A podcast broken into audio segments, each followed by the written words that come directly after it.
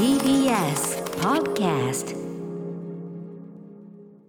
時刻は6時30分になりました。1月12日火曜日。TBS ラジオキーステーションにお送りしているアフターシックスジャンクション。はい、えー、私パーソナリティのライムスター歌丸です。今週から所属事務所会議室からリモート出演しております。そして TBS ラジオ第6スタジオにおります。火曜日パートナー宇垣美里です。ここからはカルチャー界の重要人物を迎えるカルチャートークのコーナー今夜のゲストはリモートでのご出演翻訳家の岸本幸子さんです。もしもーし。もしもし。はいもしもし。こんばんは。明けまして明けましておめでとうございます。ですそうだ。明けねましておめでとうございます。はい今年もよろしくお願いします。よろしくお願いします。はいということで岸本さん本日はどのようなお話をしてくださるんでしょうか？はい、えーこの間出ました私の新刊、えー死ぬまでに行きたい海のお話をしに来まし最た。高でしたね。これいいろいすごいわちゃわちゃ話したくなる本でした。ぜひよろしくお願いします。はい、お願いします。よろしくお願いします。ここからはカルチャートークのコーナー。今夜のゲストは翻訳家の岸本幸子さんです。よろしくお願いしますよろしくお願いしまはい岸本さん。あの不思議なものでね今喋ってる宇垣さんと私歌丸と岸本さんそれぞれ違う場所にねね。本当はいるっていうね。でも当たり前のようにこうやってねなんか今番組に成立してるのは不思議な感じだけど、いまあこれはこれでいいですねなんかもう同じ画面にこう並んでるからす。そうですね。ううん。ん。なんかい新しいリアリティですね。新しいリアリティだしなんかすごい 逆にそばにいる感というかね。俺いつも思うんだけどなんかこ下宿みたいっつって。思ってるんですけど、ね、時はそう。そうそうそうそういう感じ。はい。ということで、えー、宇垣さんから岸本さんのプロフィールご紹介お願いします。はい。岸本幸子さんは翻訳家。主な翻訳書はルシア・ベルリン掃除婦のための手引き書。リディア・デイビス話の終わり。ジョージ・ソーンダーズ12月の10日。ミランダ・ジュライ最初の悪い男ショーン・タン内なる町から来た話などまたエッセイに根に持つタイプ何らかの事情秘密の質問などがあります。はいということでまああの我々とにかく岸本さんのね訳された本とか岸本さんの文章めちゃめちゃ すべてが好き、すべてに触れてすべてが好き。すべてに触れてる全部とりあえず読んでるみたいな。はい本当。うん、とねもういや今や岸本さんが訳してるから買うっていうねぐらいのところも本当にありますからね普通にね。マジですか。うん、マジマジですマジです、えーこの番組は昨年5月19日火曜日。あ結構経ってるんですね、うん。えー第6回日本翻訳大賞記念として柴田、えー、元幸さんそして斉藤真理子さんとともに、えー翻訳にまつわるあれこれについても話を伺いました。楽しかったありねがとうございまね。した楽しかったですね。ははい。い。岸本さん年末年始いかがお過ごしでしたか？いやもうあのお尻にボーボーに火がついていたので、うん。あのすべてを諦め雑煮だけ死守したみたいな感じ。でお仕事にもう 邁進されて。そうかでもそうですよ。お仕事を逆にせざるを得ないっていうかねそれはね。そうできちゃいますもんねお家で。うん。もうあのシームレスでしたね。シームレスにそうですよね。お仕事、はい。お疲れ様でございます。まあそのおかげで我々は岸本さんの本がいっぱい読めるっていうのはありますけどね、あもうそれで結構でございます。はい。ちなみに私あのショーンタンの内なる町から来た話の、はい。あの岸本さんのサイン本を見つけて買ってしまいました。えいいなあ あのふ普通の本は買いました。サインはありませんでした。あこない今度今度。ね、さあそんな、えー岸本さんなんですが先月1日に最新エッセイ集「えー死ぬまでに行きたい海を」えーとスイッチパブリッシングから発売されたということで改めてちょっとこれどういう本なのか、えー、と概要を宇垣さんからお願いします。はい。思い出の場所。ずっと行ってみたかった場所偶然たどり着いてしまった場所。訪れた先々でおぼろげな記憶をたどったり変な地名の由来を探ったり夏の終わりを見送ったり。岸本さんが気の向くままに歩いて綴った新しくてどこか懐かしい見聞録。文芸誌「モンキー」の創刊号から7年余り続く人気連載をまとめさらにご本人が撮影したカラー写真も30点以上記録されています。はい、収録されているということで、はい、まあなんていうのかな一言で言うとすごいこう岸本さん流のすごい独自バランスの街レポっていうか あの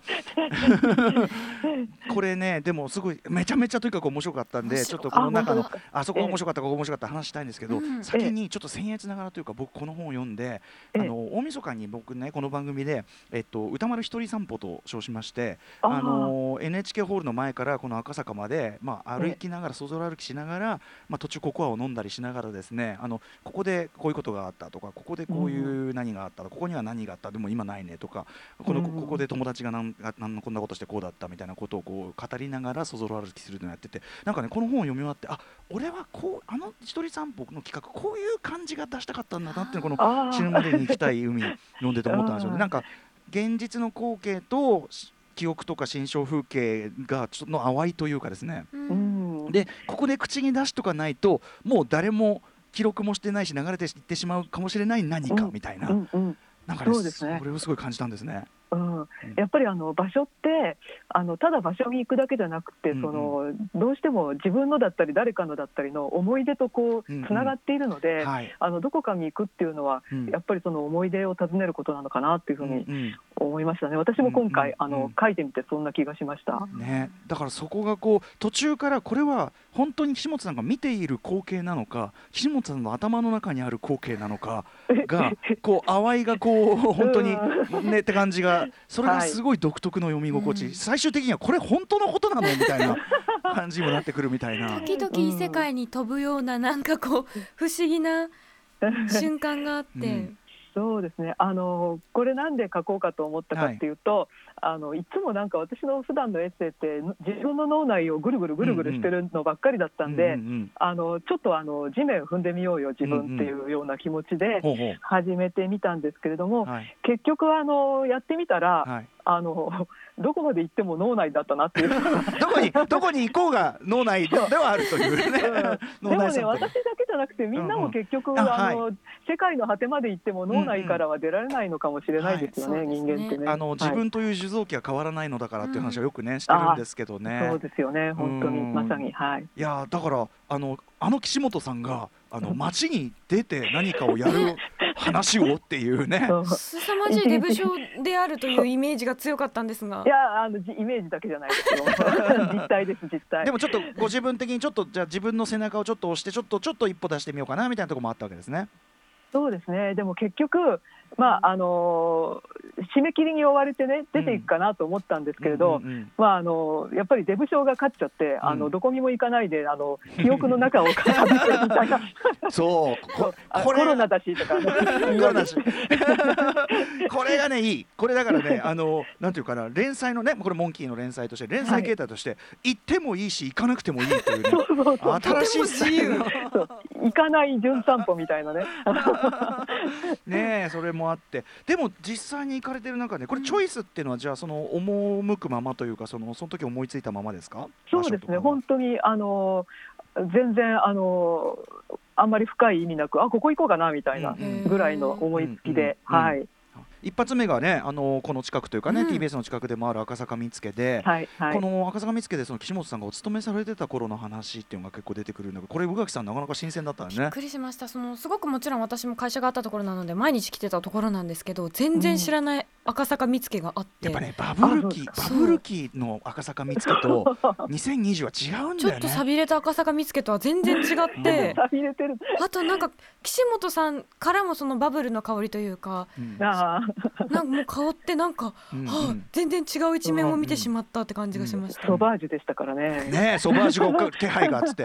ですごい買い物してたって書いてあってそうなんですよ。そのイメージないとベルギーで。ね、これだからあの朝霞の赤坂の見附のあの駅のところが今ビッグカメラになってるところがうん。ベルディというねファッションビルで。そうなんでですそよ。こにその当時の DC ブランドいっぱい入ってもて、う上から下まで、うんはい、ピンクハウスとか、はい。なんかこう岸本さんからこの DC ブランドのしかもこのなんかこうピンクハウスビギンニコル、うんこの辺りこう上が,、上がるっていうのがなんかこう新鮮ね？そうああ、そうですか。うん、あ、ギラギラしてたんですね。昔こんな私でも。うーんと同時にやっぱりその当時の赤坂見附要するに岸本さんの脳内には保存されているその当時の赤坂見附の、まあ、光景だったりお店だったりうん匂いみたいなのが僕もそのかろうじてこれは分かるからあ確かにそうだったみたいな俺この2階のカレー屋行ったことあるかもなとか。本当ですか？そうかなんかねなんかそんな話だったりあとあるいは赤プリというねまさにそのバブル期の象徴たるあの建物がだるま落としのように低くなっていくという。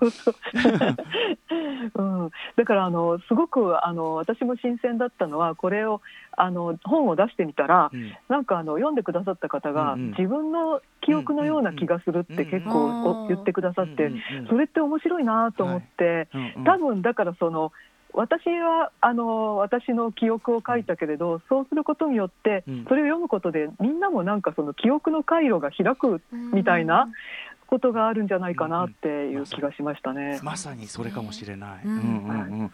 ね、だからそのいや僕もその小笠見つけに関してはすごくそういうのを思いましたし一方ではね確かにっていうこの YRP 伸びってワイヤールピどン。こって思いました？これ見た瞬間。知り知りませんでした？いや私知らなかったです、うん。僕のあのあの YRP その駅があんのは知ってたんだけど YRP なんぞやとか知らなかったし、うん。かあんまり考えてみてなかったんで、そうですよね。いやもう最初に見た駅名を見た時にもうすごい衝撃を受けて、うん。うん。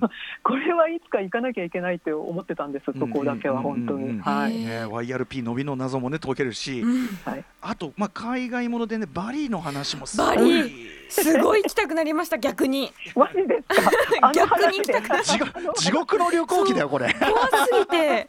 なんかこのままだと私バリ島をなんか地獄か何かと勘違いしちゃうから一回行かないといけないみたいなあのあの私以外で誰もバリに対してああいうイメージ持ってる人いないんで。うん。ちょっと確かめてきてほしいですね。あのーはい、この番組だとねあれ村山明さんねバリ島推しでやっぱりそのバリ島はそのどっちかというと行っちゃってる場所ですよと。ええ。で行っちゃってる場所としてのバリをすごい推してて村山さんは。だからどっちかというとそのあそれに近かったねそのさすがの岸本さんもやっぱり白目を向くであろうと。ね。はい面白かったな。あたりも面白かったしあとそうですね。単純に僕あの養老天命反転地っうんてこれ、はいはい。し知ら僕知らなかったんで最初こういう場所がああるのを。そうですか？最初知らずに、にこう読み始めたんですよ。でええそしたらままず場所そのものが大変奇妙な場所だから、うん。こう岸本さんまたね脳内で勝手にこんな面白そうなねこんな養老天命判定地だなんて面白い名前つけちゃってと思って。そこからそこから疑われ調べたらあるじゃねえかって思って、ありますよ。ね、ありますよ。作ってはない。岐阜にねあるんですねそういうこうアート空間というかね。はい、そこで。あの本当そこをねあの平らな場所が1ミリもないので、うんうんうん。あの非常に転びやすいんですけど、はい。ぜひ行ってみてほしいです。ね、はい。あのそこに一度も一度行きたくないと思ったのと同時にその暗闇圧倒的な暗闇の記憶というところから、はい。あのガールスカウトの頃の記憶みたいなところに行くのも本当に、まあ、これまさにこの連載の醍醐味というかね。また読んでいただきたい。そのじ物理的な旅からその時間の旅というかね脳内の旅に行く感じがね。そうですね。なんか脳内になっちゃうんですよね、うん。結局居心地がいいから。また岸本さん、このガールスカウトのこう例えば光景でね、僕もうこれええ。やっぱ岸本さんの書き口で最高に俺声出して笑っちゃったんですけど、ええ。あのキャンプファイヤーのそのと あのえっ、とガールスカウトやってる時にキャンプファイヤーすると、で大人のスカウトたちがこう来るいる中でええ一人半ズボンのボーイスカウトの制服を着た30歳ぐらいの男の人が もう盲腸を押してきてくれたというので称賛されていた。あた後でその人は隅の方でじっとうずくまっていたって。何しに来たの？みたいなもういや病院行けよって感じなのよ。あのまあこれ最高に声出して笑っちゃったディテールなんですけど、よく覚えてますよねこれ。やっぱりねあのキャンプファイヤーそのものよりもその人のことしか覚えてないですよねほとんど。何なんだよって感じがしたわけですから。何したんだろうみたいな。いやこれ本当面白かったな。記憶力はいい方なんですかやっぱり？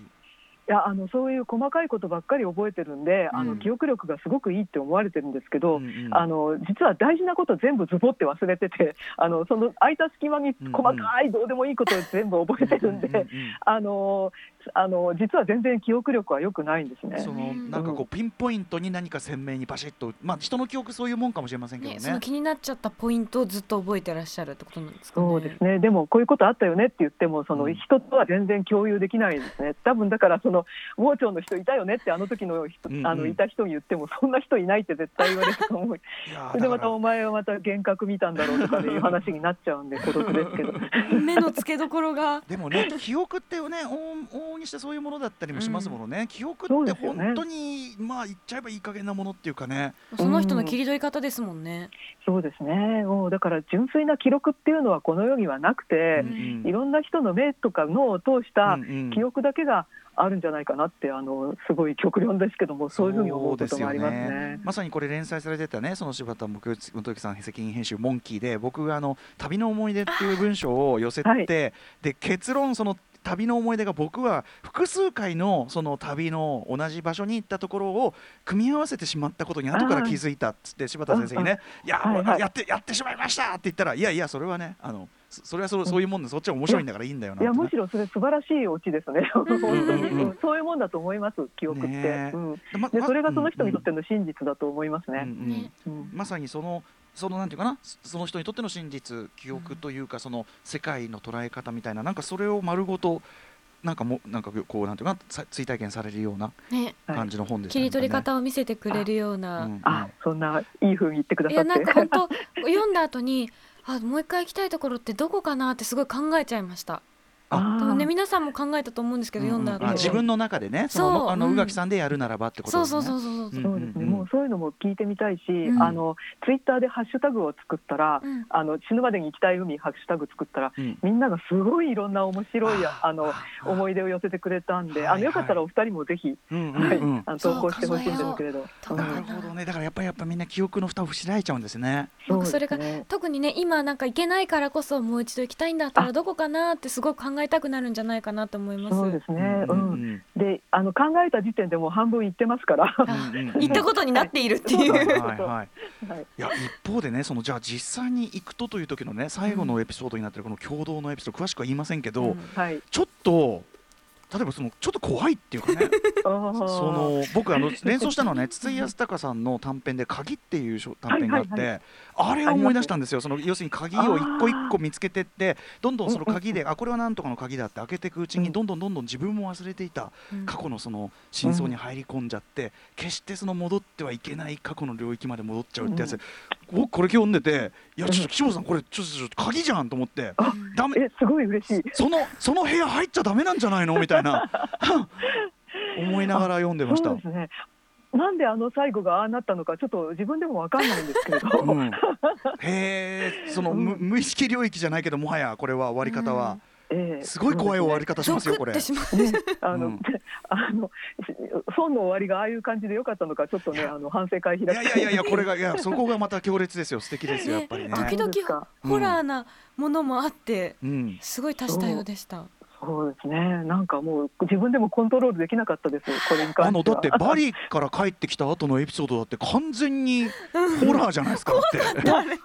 あのねあのあそこに書かなかったんですけども、ええ。あの彼女が見た話っていうのがもう死ぬほど怖いんで。あの これがね、あのエピソードでは省略されてるけど、ですよね、その、え、昨日何も本当にみんな見なかったのってやつですよね。うん。そうそうひその行きませ ん。ちょっとね怖すぎて書けなかったっていうのもあるんですけど今度お教えします。え気になる。すごい知りたい。え、ひえ、ちょっとね、あの聞きたくないような、聞きたいようなっていう。聞いた上でバリに行きたい。はい。そうそうぜひぜひ行って行ってください、一方でね、その愉快なやつでいうと、この岬っていうね、このパートだと、うん。岬のね、あのあそこ行って、その要は。めちゃめちゃ岸本さんこんな飲まれるんですねっていうのが俺 僕ものんべえですけど結構でしたよこね。んなのんべえいるのかなっていういやいやいやあ酒合宿っていうあの が合宿なので もう無理してでも飲むんですそのそこでは結構すごそうでしたよ。読むだに。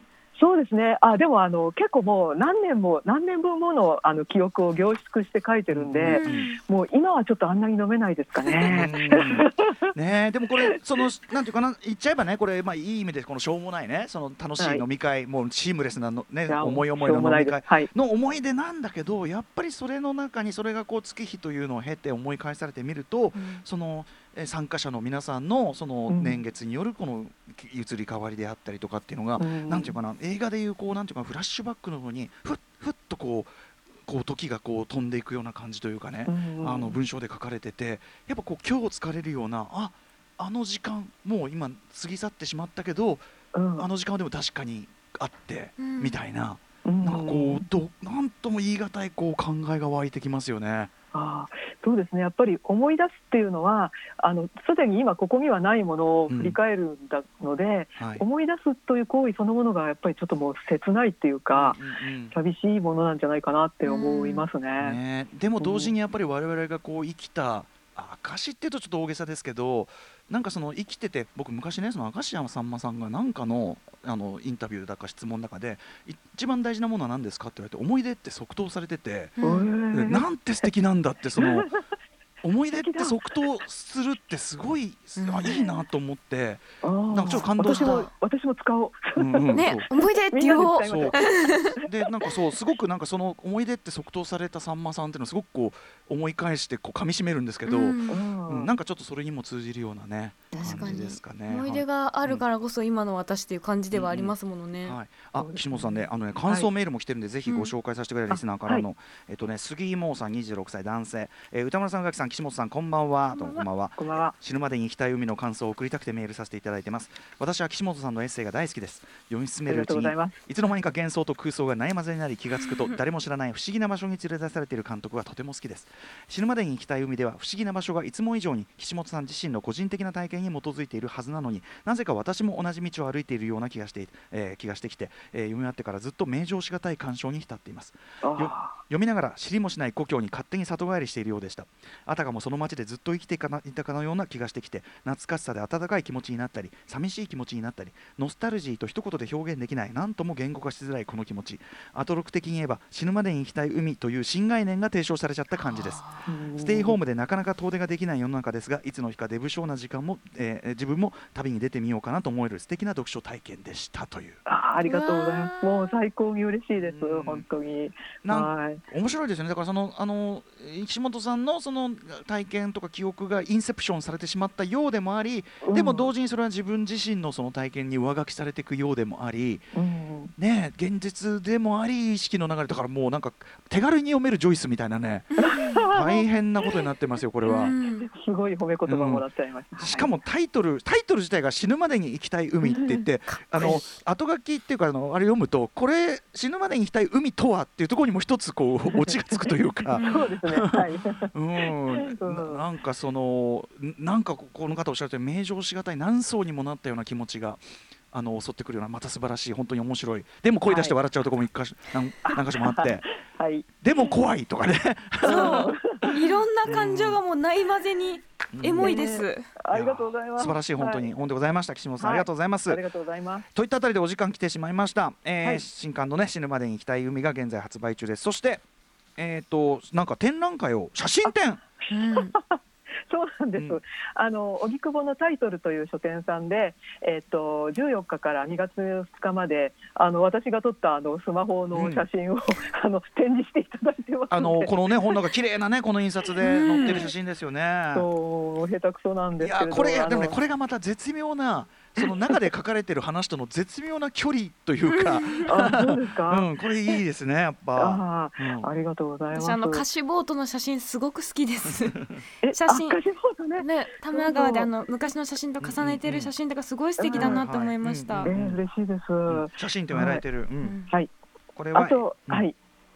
えっと、もう一つあの日本翻訳大賞がまたあの、はい、今年も始まりまして、うん、でえっとえー、去年あのちょっと授賞式ができなかったので、うんうん、その代わりということであの5夜連続で翻訳ラジオっていうのを今やってましてで、えーと、あさってまでやあの夜9時からやるんですけれどあの今夜は、えーと、受賞者の、えーえー、精神病理学史学っていうのを受賞、うん。うん、あの翻訳された安倍大大樹さんと、はい、えー、菅井さん菅井修平さんとあと,、えーと斉藤真理子さんと西崎健さんで、はい、あの朗読したり対あの対談したりあの YouTube であの、配信されますので、うん、あとあの15日からあのまた候補作の応募も始まってますので、うん、あのその辺全部あの翻訳大賞の公式サイトに上がってますのでぜひチェックしてみてください。精神病理学式の朗読って面白そうですね。ね気になる。ね、すごい期待なんですよ、私も。どんな感じになるんだろう。はい。ね、今年もね、ではあと日本語翻訳大賞楽しみですね。またちょっと近づいたら、またぜひよろしくお願いします。そちらもね。よろしくお願いします。はい、ということで、今夜のゲストは翻訳家の岸本幸子さんでした。岸本さん、ありがとうございました。はい、ありがとうございました。さようなら。時間が経つのは早いの。ね。After Six Junction.